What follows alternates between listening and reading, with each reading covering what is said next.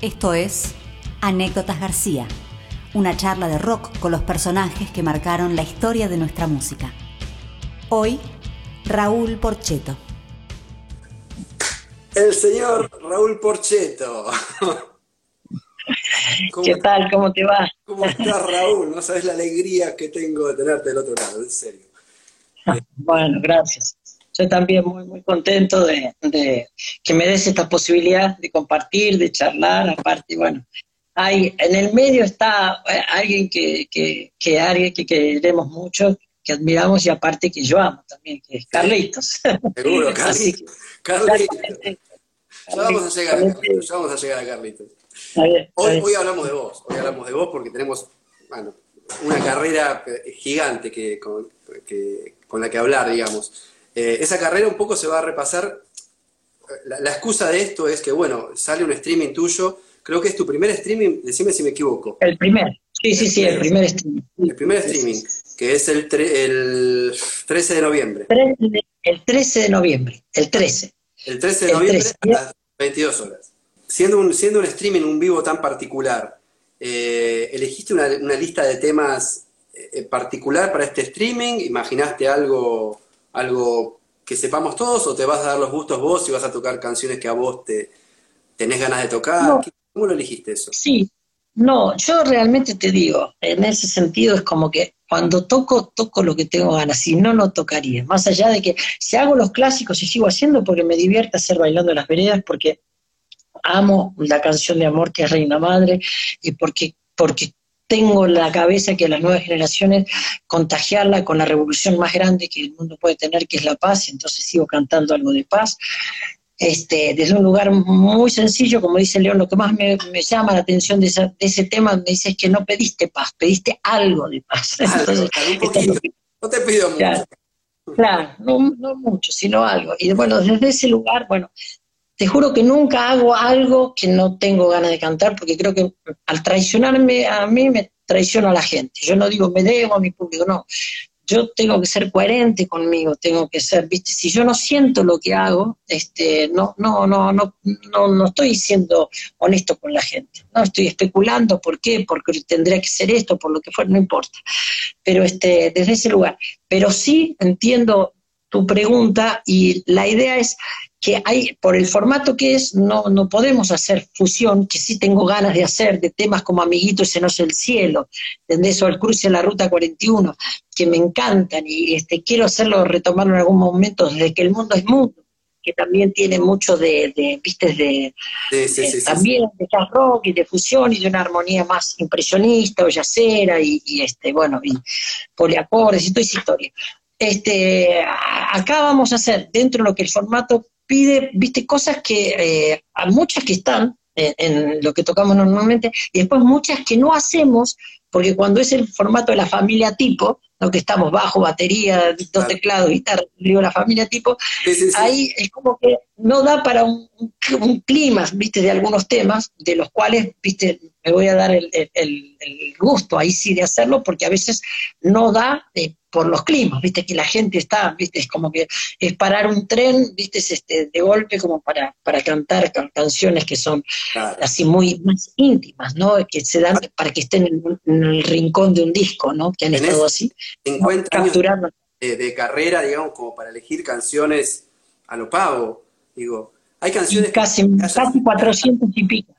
400 y pico de canciones grabadas y más de, más, más de mil y pico compuestas, lejos, más de mil. ¿Hay canciones, ¿Hay canciones que hayas rescatado, digamos, del arcón, decir, esto no lo toco hace, hace tanto tiempo, me encantaría, o, nos vamos a encontrar con alguna sorpresa? No, no, sí, sí, sí, sí, hay algunas canciones, sí, sí, que no, no, no. Y eso que, por a, veces te digo que tocaría 10 horas, y ayer con mi hijo de, ¿viste? hablamos y hay que hacer una reducción de temas porque no, no, no, se puede. Pero originalmente ahí era, la lista era como de 50 temas, pero bueno, no, no, no da el tiempo. Ah, 50 temas. sí, sí, era una, era una grosería. Pero tenía ganas de... No, ¿viste? Claro. Sí, sí, Bueno, en el Coliseo cuando tocamos con la reunión de Porciujico también incluida, fueron tres horas de show. Tres horas de Tres horas. Y se redujo el tiempo de, de... A mí me resultó corto en realidad del vivo me faltaron temas, digo, no, no grabo esto, no grabo esto, digo, me, faltó, me sí, Y mira, y fueron tres horas de show, sí, sí, sí, sí. Te, quería, preguntar, de ese, vos empezaste a, grabar, bueno, hay una duda que tengo, vos empezaste a grabar, Cristo Rock fue grabado en el 72, pero antes grabar, no sé si antes o después o ese mismo año, participaste del acusticazo. Sí, antes, antes. Antes. Sí. un poco, un poco, se, un poco se, se veía, digamos, al rol porcheto acústico, que es el que es la, cosa íntima que vas a revivir un poquito ahora también, ¿no? Como muchos años después. ¿Vos siempre te planteaste una carrera como solista? Porque siempre fuiste solista en una época en donde en el rock argentino nacían con bandas, no nacían solistas. Sin embargo, vos naciste. ¿Siempre, ¿Siempre tuviste claro que querías ser eso?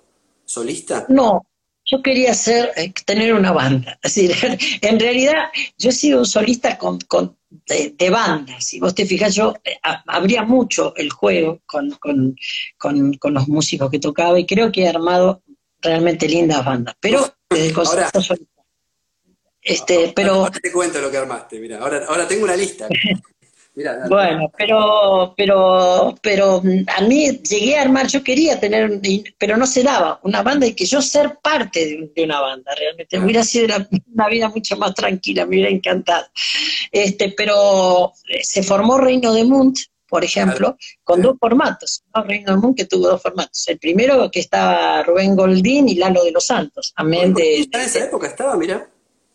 ¿Eh? Rubén Goldín ya estaba y de los Santos estaban en esa época. Claro, porque yo no sabía, ellos eh, habían, em, estaban tocando una banda underground totalmente y se llamaba Pablo el Enterrador. Voy a Rosario a tocar y este y estando, yo estaba, creo que estaban, no sé si era el telonero, no, no me acuerdo qué, y yo, hoy yo igual estaba empezando, te hablo años 72, 73. Claro, claro. Y escucho y me vuelan la cabeza. Y entonces me, reúno después con ellos, vamos a la casa, me quedo como dos o tres días ahí en Rosario.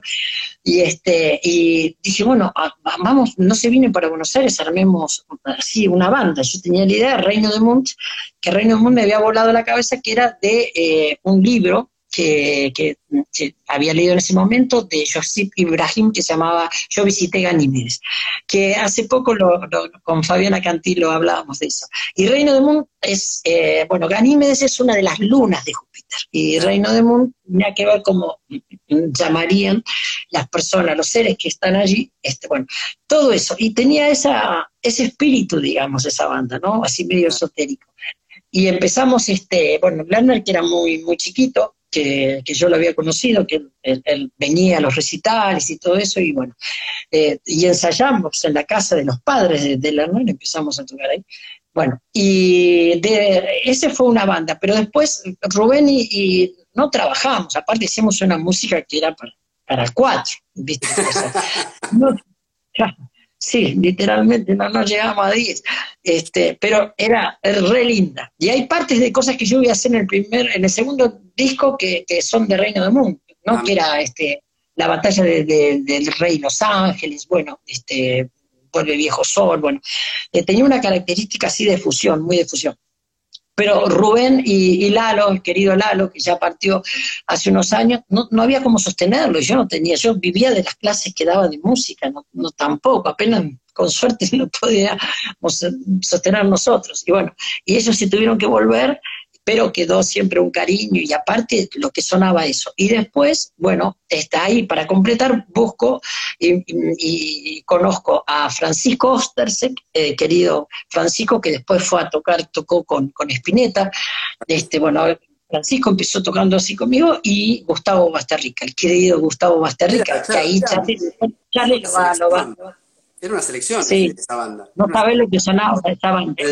las dos, las dos, viste, las dos bandas, con Lalo y con Rubén también era, era bellísimo. Vos le sumás esa banda a, como, como, segunda banda, digamos, Basterrica, Lerner, Orstexek, eh, y ¿quién más me dijimos? Y, bueno, Lerner y, Horacio José Bashvili, que era en batería, que después se fue a vivir a, California, en San Diego. antes, antes venías de tocar con unos nenes que son Claudio Gaby, Cubero Díaz, Alejandro Medina, Pincheski, Oscar Moro, Charlie García. Venías de grabar con esos.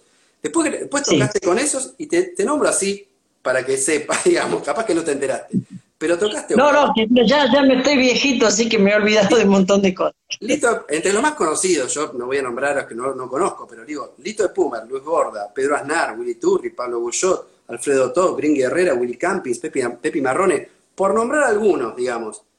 Siempre estuviste rodeado de músicos de la hostia.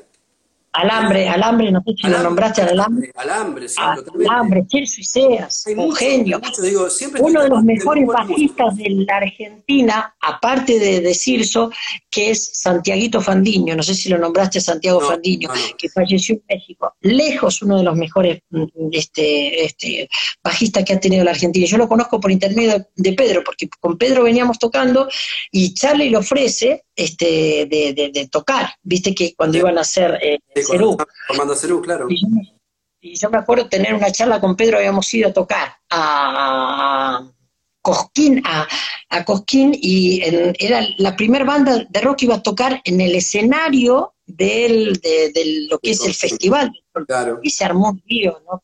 no querían, porque nadie quería, era un insulto, viste, ser folclore y que fuéramos a tocar. Estoy hablando del año, no sé, 74, 75, no sé, una cosa así, 76 la verdad no recuerdo, y era en batería en Mono Fontana, por ejemplo, ah. que estaba. Mono Fontana en, batería, Pedro Aznar en bajo, bueno, y bueno, así, una, una banda fantástica. Y con Pedro, me acuerdo, dice Raúl, tengo ganas de comentarte algo, preguntar, viste, este, bueno, nos conocíamos, Pedro cuando tocamos juntos, 14, 15 años tenía, yo soy más grande que Era muy chiquito, las fotitos de él, del sobre interno de ese disco, son Pedro de bueno, y esto era antes todavía. Entonces me dice, mira, este, me dice, podemos, y bueno, terminamos de tocar y nos fuimos caminando todo por la principal, lo que es de la ruta, la 38, desde donde habíamos tocado, pasamos el, el, el puente, viste, del río que está allí, volvimos al río Coquín volvimos, hicimos una o dos vueltas, creo que estuvimos combinando como hasta las 5 de la mañana, íbamos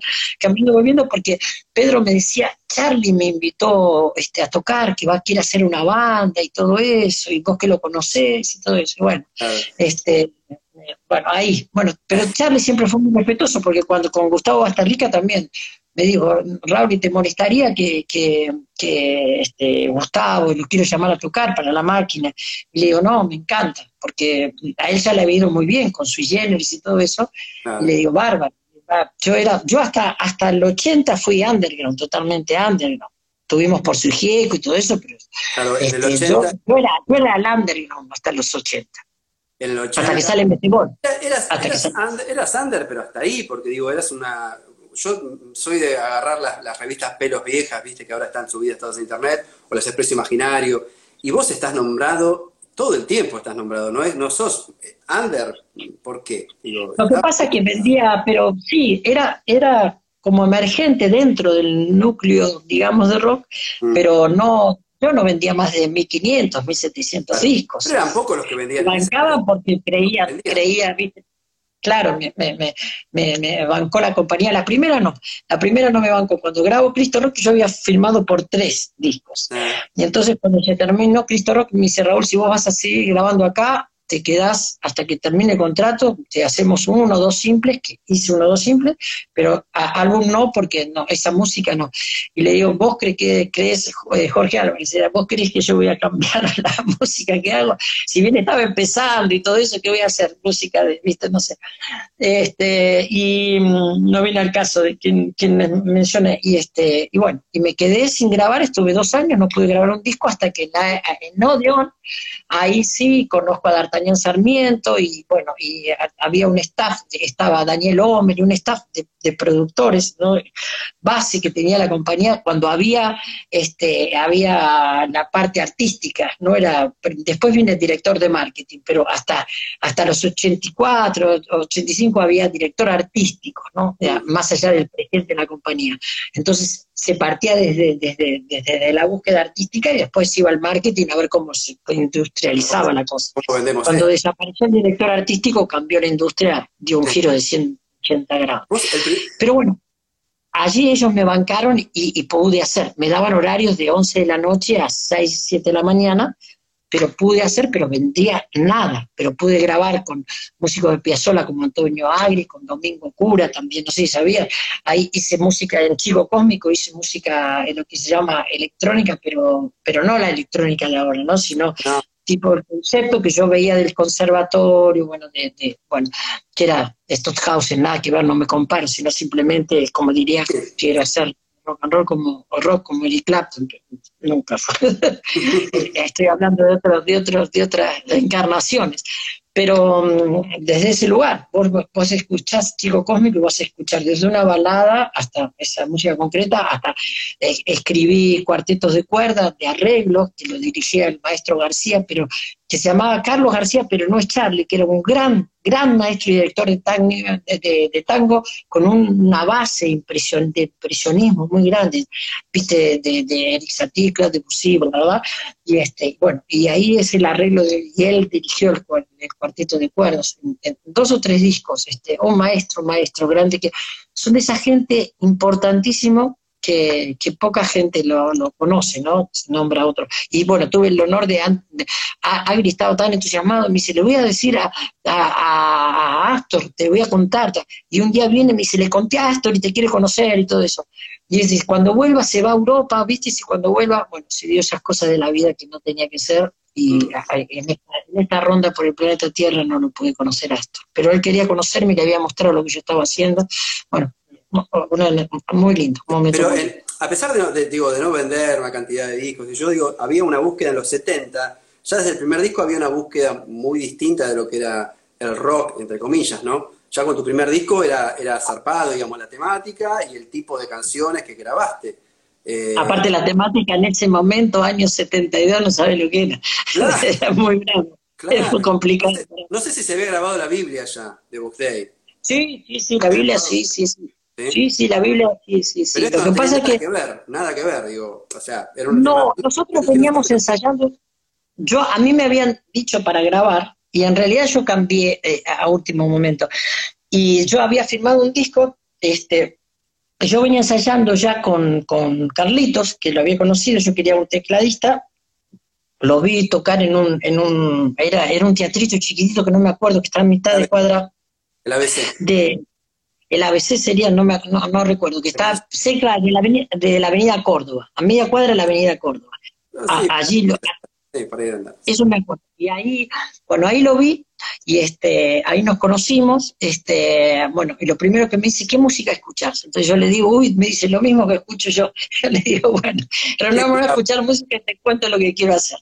Y entonces ahí empezamos a ensayar lo que iba a ser el segundo disco, excepto algunos temas que después iba a este, componer para Reino del Mundo. Empezamos a ensayar en, una, en Mercedes, en la casa de un tío mío, este, y mi mamá que siempre, por eso Carleto siempre tiene un recuerdo muy lindo de mi mamá porque nos esperaba con el café con leche, nos preparaba el café con leche y todo, y ahí yo le iba pasando que estaba todo lo que iba a ser, viste, es el segundo disco. Venía, o estaba la suite del pájaro, bueno, que había cantado en, en, ese tema del acusticazo y todo eso. Bueno, una, una serie de temas y, que, que, este, con Charlie salían re lindo y bueno.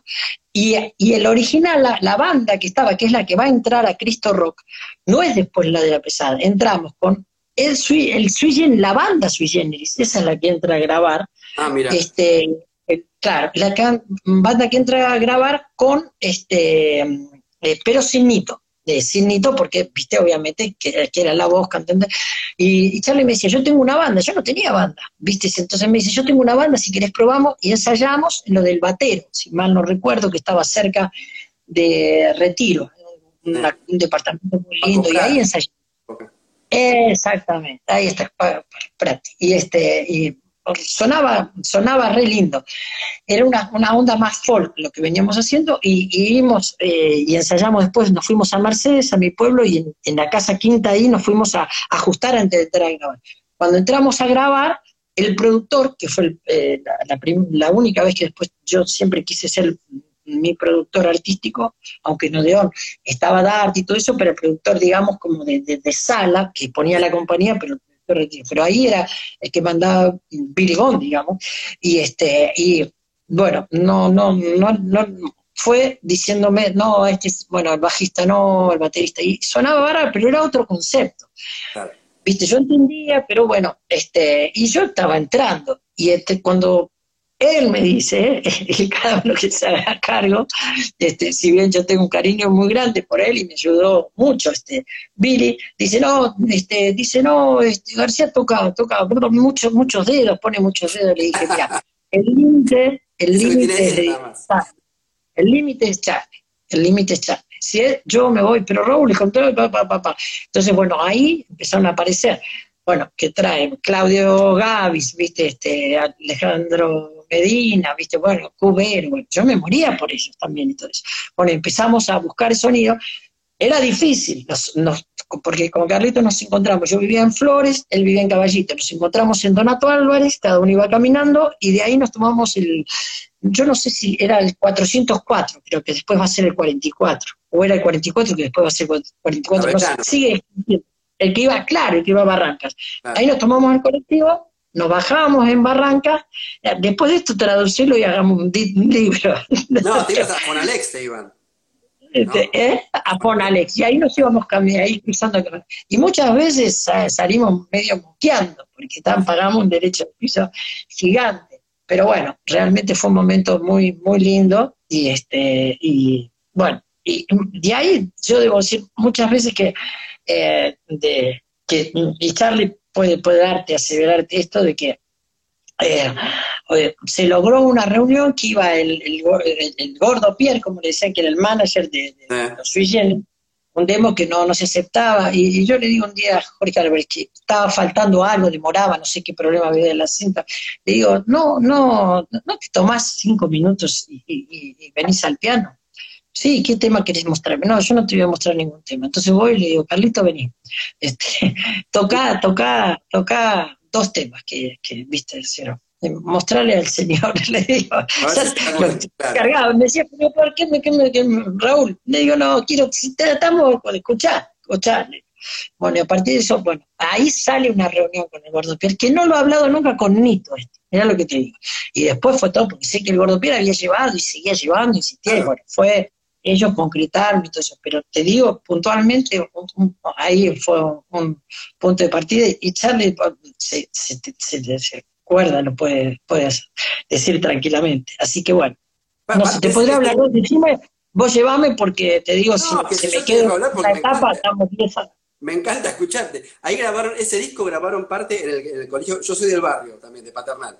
Grabaron ah. en, el Claret, en el órgano del Claret. Sí, Claro, exactamente, yo, yo fui al Claret, yo me recibí, claro, yo me recibí en el Claret. Entonces necesitamos un órgano. Y entonces yo le digo, voy a hablar con el director de mi colegio este, para ver si, no, si nos deja grabar. Este, bueno, me dice Charlie, pero no digan lo que estamos grabando, ¿viste? porque nos van a sacar a patada. Y ahí fuimos. Este, Robertone, este, el flaco Robertone, llevó, que era el sonidista de Sandro, este, eh, lleva un, grabador de dos canales, de, de, un estéreo, digamos, era un Revox, creo que llevó dos canales, y ahí, este, eh, habiendo pedido permiso y todo el director, que era un divino, la verdad, un divino, y re buena onda, y graben, bueno, ahí grabó este Charlie el, el, órgano de tubos, era el órgano de tubos, y yo fui haciendo los bajos, que no figuro, pero no, no, no me puse el crédito eso, he hecho los bajos este, en los pedales, porque era como que demasiado y, no había forma, ¿viste? no se podían hacer este, ¿viste? backing track. lo que salía ahí, lo que quedaba grabado, y esa cinta se, se metió después en, la pista. para, el que, para el que no conoce de, en Capital Federal, vaya a Donato Álvarez y San Martín, ahí a media cuadra, Donato Álvarez y Juan Agustín García, ahí está el colegio. No, San Blas, San Blas, San Blas y Donato Álvarez. Ahí, exactamente. está la iglesia, ustedes entran y se, meten por el pasillo y atrás está el órgano. Ahí está. Claro. Hermoso. Claro.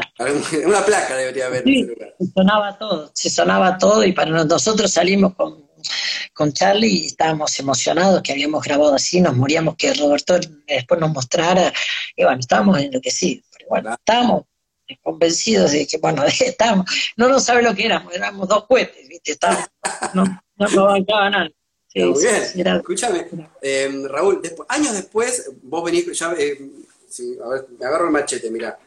Antes, antes del, segundo disco, el segundo disco del 76, o sea, pasaron tres años de Cristo Rock. claro, hasta que se vencía el contrato. Claro, antes de eso hacen la gira con Por su Hijieco, ¿no? Eh, por su Hijieco queda como, queda en el imaginario popular, o por lo menos el que tengo yo, queda como una reunión muy idílica, eh, de amor y paz y de, una, de, grandes amigos, digo, de ruta, amigos, ¿viste? Esa, esa onda que todos quisiéramos haber pasado alguna vez. Digo, quedó como, viste, allá arriba. Eh, ¿cómo, ¿cómo, fue? En, pocas palabras, digo, ¿fue tan así? fue ¿Cómo fue esa, esa reunión? Los viajes, sí, sí, era, era así más era así más, porque iba un Buffett, por ejemplo, del lado de la banquina, del micro, es el primer micro que eh, empieza una gira de rock en la Argentina, fue el de Por su. Yo tenía eh, eh, un compañero, yo había mm, estudiado hasta quinto año porque quería en, abogacía, porque quería hacer este, ciencias políticas, siempre me apasionó la, política como ciencia, entonces en ese momento había que ser abogado. Y dejé, porque yo dije, abogado no iba a ser nunca, y la ciencia política va a aparecer en un zanjón, si seguía por ahí, menos mal que dije, voy a seguir con mi lenguaje, que era la... Este, y bueno, y desde ese lugar eh, tenía un compañero que él estaba estudiando para escribano, que un querido que todos los este, lo recordamos, este, ya, este, bueno, que ya te voy a decir el, nombre, porque se me hizo un vacío, no, me da vergüenza. Este, un, mira, un, que siempre León lo, recuerda con mucho, mucho cariño, realmente, bueno, me, da no sé qué, ya me voy a acordar. Y este, él es el que él es el que alquila el primer micro para hacer de gira, este, esa, gira de Por su Y, eh, un, parlante de los que llevábamos salía cuando iba del lado de, imagínate ahora no, lo que hubiera pasado, del lado del iba de la banquina, que era mano y contramano, había, conectábamos eso a una, a una batería, íbamos escuchando, por ejemplo, Crosby, Stills, que nos, nos encantaba, o Yes, o Cat Stevens, ¿viste? O Chick Corea, pero ahí era más yo y Charlie, o Charlie y yo, más que nos gustaba Corea, pero mm, todo lo que era folk, ¿viste? Eh, bueno, eh, los cuatro nos moríamos, ¿no? Y este, bueno, y, la pasábamos re lindo. Y surgió con que queríamos hacer una editorial, habrás leído eso, nos reunimos para hacer una editorial y después de estar un rato tomando mate, imagínate nosotros de empresarios. Este, el mundo sería muy diferente si, les hubiéramos sido empresarios nosotros. Pero este, y, no sé si a, León o qué, dijo, ¿por qué no nos juntamos, hacemos, armamos unos temas y nos, juntamos a tocar en el Auditorio Crash? Y el nombre surgió un poco, eh, este, a Charlie se le ocurrió. León tenía una banda de, que se llamaba León Chico y la banda de Caballos Cansados, lindísima. Bueno, todo lo que hizo León siempre fue bellísimo. Y, este, y, empezamos a sacar, viste, papelitos, a ver que cada uno escribiera un nombre, y a Charlie se le ocurre por su hijo y la banda de avestruces domada. Y ese es el nombre que quedó, este, se le ocurrió a Carlito como ironizando un poco de caballos cansados, avestruces domada, y este y ahí bueno ahí fue la, pequeña de, de, esa gira de esa gira después posteriormente sale un disco que se grabó mucho, muchos años después porque fue después un año y medio después una cosa así fue. Sí, sí, sí, que inclusive que inclusive en el disco uno pensaría que, a lo mejor compusieron juntos pero no digo cada uno tocó sus temas. No, los temas que veníamos haciendo inter, eh, eh, eh, interrelacionados, pero te digo, mira, ahí toca Reino del Mundo por ejemplo, en las puertas de Acuario, el tema ese te lo toca Reina del Mundo, toca Basterrica, Ostersek, este, Lerner, que bueno, va, no sé si Lerner, o está Charlie tocando los teclados, no sé si Lerner tocó, pero bueno, toca Basterrica y toca eh, Ostersek. Este, de eso me acuerdo seguro. Y no sé si está Horacio tocando, eh, Horacio José Bashville batería. Tendría que fijarme en por su chico, no quiero decir una cosa por otra. Está por acá disco, pero así que eh, eh, esa fue la, idea. Y una anécdota es Mujer del Bosque, por ejemplo, se había borrado, ya estábamos terminando el disco, y yo había grabado un tema lindo que no me acuerdo nada. Y entonces me, me, llama Billy Bond la semana, no, había celular ni nada, me dice, Raúl, se borró, se borró el tema que ni me acuerdo el nombre. Entonces, para que no te quedes con un tema menos, ¿por qué no, no venís y grabás y todo eso? Y digo, ¿qué, qué compongo para, pensando en Por si No, y entonces le conté a, a Charlie, y entonces este, nos fuimos, creo que era el sábado de la mañana que tenía para grabar, nos tomamos el famoso 44 y ahí en el 44 este, yo me fui al fondo, no había nadie, compuse Mujer del Bosque. Y entonces, este, cuando estaba ya llegando, este, me acerco, le digo, Carlitos, ¿te gusta? Bueno, este, bajamos, fuimos hablando este, y ahí este, él, encontró eh, un contrabajo que lo habían dejado de alguien que estaría grabando, no sé, un contrabajo, Charlie graba el contrabajo y el piano, yo grabo las guitarras, y después eh, le, avisamos a los chicos, viste, este, a, a, Nito y a León, este, porque no sé si María estuvo en ese, en, la grabación de Ay de Mujer del Bosque, la verdad no recuerdo, ah. este, puede haber estado, y bueno, pusimos las voces este, en la semana y ahí se terminó de mezclar. Mira, casi una primera toma. O sea, un tema compuesto. Sí, sí, sí, sí, porque no nos daban, no tenía tiempo ni nada, y era como que, no sé, no sé qué pasó con el otro tema que era muy lindo, pero era tan raro como las puertas de acuario. Claro. dos, dos, dos veces no. Pero no los chicos, no tenía nada que ver con los chicos, ¿no? Este, dos veces no. Las puertas de acuario, no sé si vos te fijaste, tiene dos letras que van a la vez. Nito me miró cuando yo le dije, porque vamos cantando con Nito, me dice, Raúl, es imposible que hagamos esto, ¿no? Le digo, vos grabá esto, viste, eh, vos grabá en un canal esto, y yo después voy, voy, a, grabar la parte mía. Y entonces lo que va diciendo la parte mía es el complemento de lo que Nito va cantando, porque hablo de átomos violetas y de la la, luz que transmuta, viste, el rayo violeta, voy hablando de esas cosas. La letra parece normal, pero las puertas de acuario que tiene que ver con los tiempos entrando a la era de acuario. Y este, este, y hay otro que me, han sacado la autoría porque era autoría mía, yo estaba resfriado y este, y burbujas musicales, y filmamos todos. Bueno, no me arrepiento de haber compartido. burbujas musicales en realidad era. Muy bien. yo estaba resfriado. Si no tuviese burbujas musicales. Estaba resfriado y entonces yo pongo un redoxón para tomármelo. Y escucho el ruidito del redoxón y, ¿viste? y le digo a León, y le digo a Charlie y a Anito, y le digo, mira si ponemos un micrófono acá. ¿Y qué vamos a hacer? ¿Cómo vamos? Entonces agarré, me tomé ese redoxón, volví a llenar el vaso de agua y agarré el tubito, otro redoxón, pues tenía que tomar. Entonces pusimos dos en Sennheiser, ¿viste? Y lo que se escucha son las burbujas de un redoxón este, Eso es el, ese Qué buen dato, está bueno, está bueno. Vos después de esa época, después de esa época eh, grabás una serie de discos entre acústicos, progresivos, como vos decías antes, digo que no, por ahí no eran los más populares. Eh, pero llega un momento en los 80, que es un momento bisagra, yo creo que es un momento bisagra dentro de nuestro rock, eh, en donde hay dos, discos que, hacen como un cambio de paradigma, de, sonido, cambio de sonido de lo que fue el rock del argentino. Uno de esos discos, para mí, fue Cantilo y Punch, y el otro fue eh, Metegol. ¿sí? Metegol cambió, cambió, el, cambió el sonido de, no sé, la verdad que no sabría explicar qué tiene de distinto ese disco, pero de alguna forma eh, previó lo que, lo que iba a venir después, la modernidad. ¿Sí? Entraste a la mm. modernidad sin avisarle a nadie, digamos, pateaste la puerta y dijiste, acá está, acá está la modernidad, porque suena muy distinto de lo que era, de lo que venías haciendo y de lo que venía haciendo todo el mundo en realidad. Eh, trabajamos, trabajamos mucho para eso. Yo había estado en California y había estado mirando bandas con Gustavo, con Santolaya, con Pino, Marrone, Divino, Aníbal Kerpe, que me, ayudaron mucho estando allá y compartiendo y mostrando y realmente muy generosos ellos, ¿no? Sobre todo también con Aníbal y Pino salíamos todo, todas tardecitas a escuchar bandas, a nochecitas a escuchar bandas y pude conocer ahí a Robin Ford, a Abraham Laboriel, eh, conocí también a Jackson Brown, este, en California, bueno, grandes músicos, Russell Ferrante, me acuerdo que tenía una banda con Robin Ford que se llamaba Yellow Jacket, una banda de aquellas.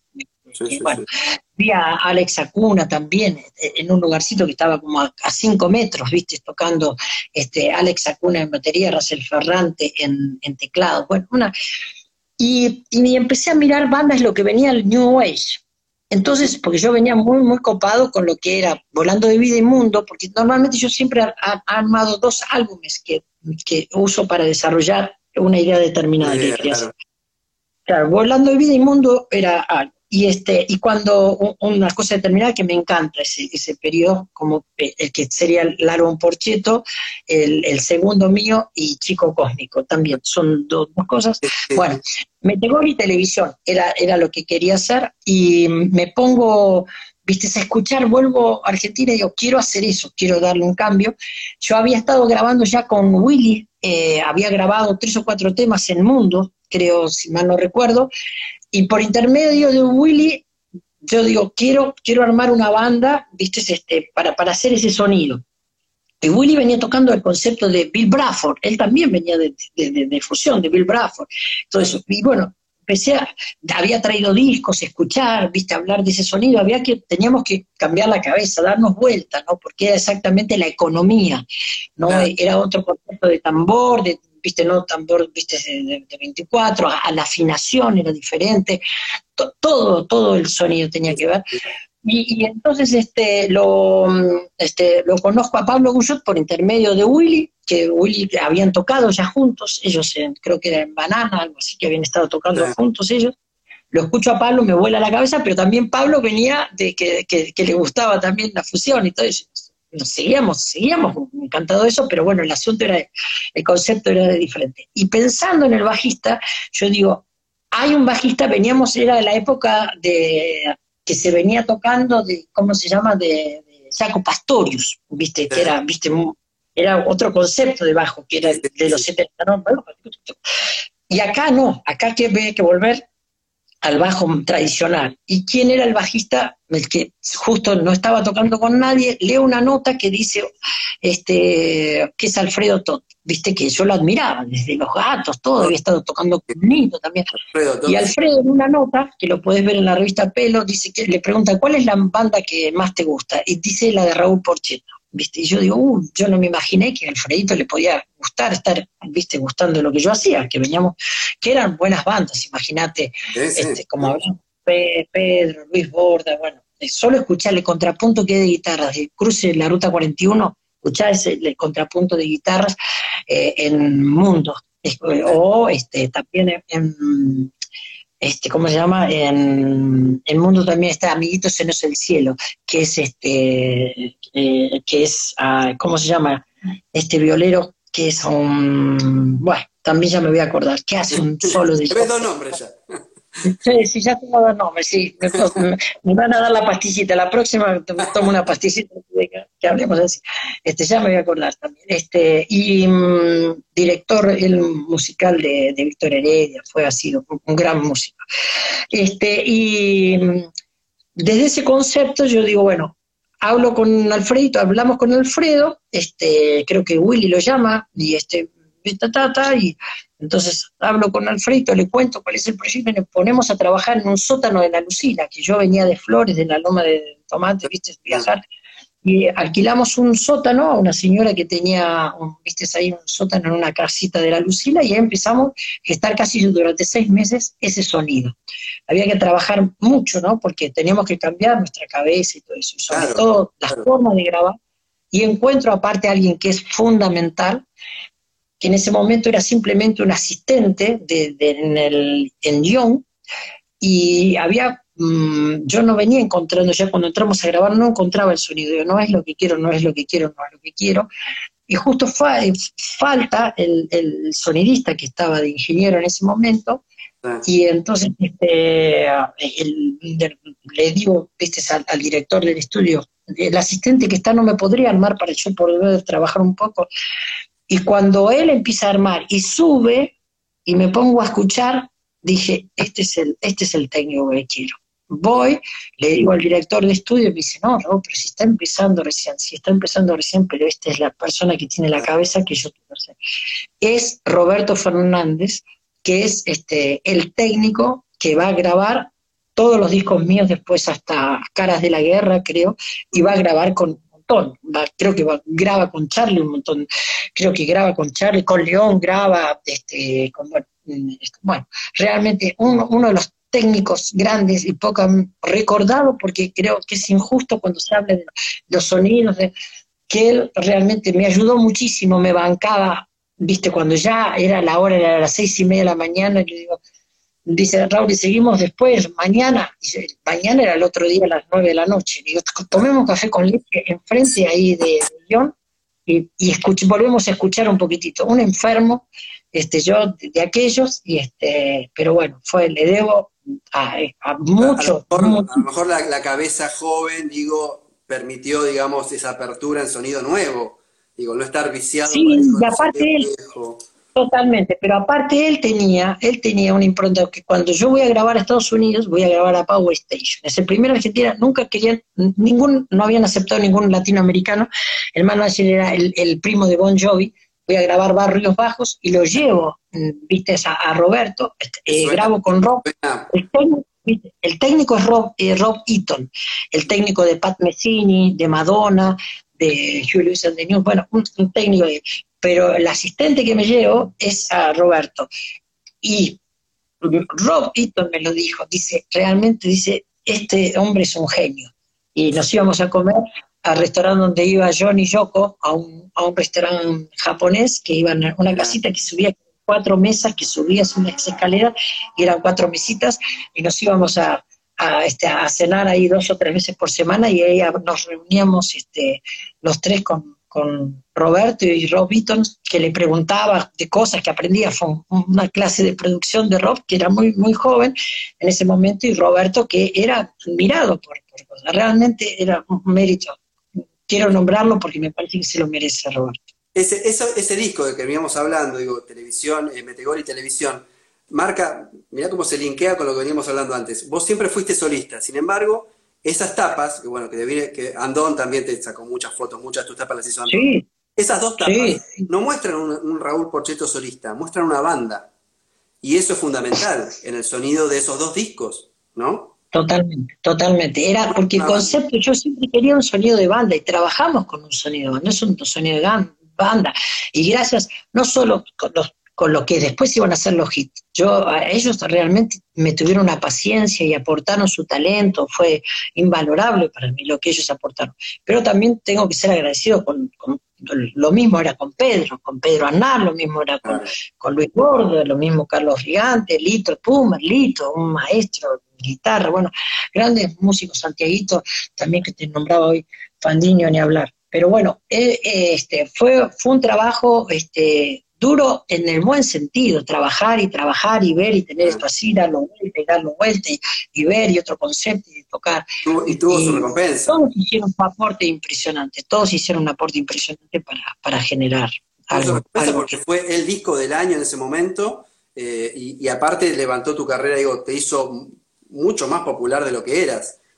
Lo que pasa es que además se suma que yo cambio a Music Hall, ahí que se la Sam Record, y es la primera vez que me dan difusión. A mí no me daban difusión, no pasaban mis discos. Si lo pasaba era porque Juan Alberto Badía se copaba, Juan Alberto, y pasarlo este, en fecha juventud y todo eso, pero a mí no me, me pasaban era ocasionalmente porque alguien se copaba. Y ahí por primera vez yo tengo difusión de una compañía y logramos disco de oro. Fue elegido por la gente, mejor disco de oro, por los músicos y por la prensa, ¿no? y en televisión logramos lo mismo, también en televisión se, lo, se logró lo mismo. Pero bueno, este, después, realmente después de, eso, después de eso, la banda, bueno, se desarma e, esa formación y, entras a grabar. Che Pibe, que Che Pibe creo que es el disco, para mí por lo menos, que es el, disco ícono de, para mí de Raúl Porcheto, es Che Pibe, es, un discazo, ah, discazo, y suena a mí la sensación que me da Che Pibe es que, no sé por qué, pero me suena una banda de garage. Una banda más... Este, bueno, eh, lo que yo busco, y se, se, trabajó en un garage. Se trabajó literalmente en un garage. Ah. Se trabajó en un garage, literalmente la casa que yo tenía en ese momento, se trabajó en ese garage que es el garage que donde se firma hasta que se ponga el sol, es este, o, eh, no sé cuál es la, la, que empieza la cámara y estamos cantando con León, Cantilo y Piero, estamos cantando el, Hasta que se ponga el sol. Este, hasta que se ponga el sol. Bueno, este, hay, ese, en ese garage se, se ensayó y buscaba ese sonido porque era hacer el reverso de lo que yo venía haciendo con Metegol y Televisión. ¿no? Mm. Un sonido crudo, un sonido crudo. Suena a eso, este, suena crudo, suena a eso. y fue, fue también, hubo que trabajar mucho, y son dos discos que tienen ese concepto, eh, Pibe y Reina Madre. Hasta que vuelvo, después doy un salto gigante, que con El Mundo Puede Mejorar y con Noche y Día, que son los dos álbumes, que, este, que empiezo con batería electrónica, yo ya venía estudiando computación y todo, eso que ahí entra Cirso y Alambre González, este, eh, Alambre, con, y disparado con un programando una Lin 9000 y disparando 12 teclados. Era, era, era, sí, eran 8 de X7 en un, en un rack también viajo a Estados Unidos, me habían dado un adelanto para la compañía para cuando entro ahí y me lo gasto todo, un medio, medio, medio loquito el tipo. Este, en, la técnica, sí, en, en 8 de X7, este, un emulator que daban después, este, bueno, y eh, dos teclados adaptados, del cual uno era un Prophet 5, con eso, y, la línea de mil que disparaba esos teclados, y ahí se empieza la búsqueda de otro sonido, ¿no? Y así, bueno.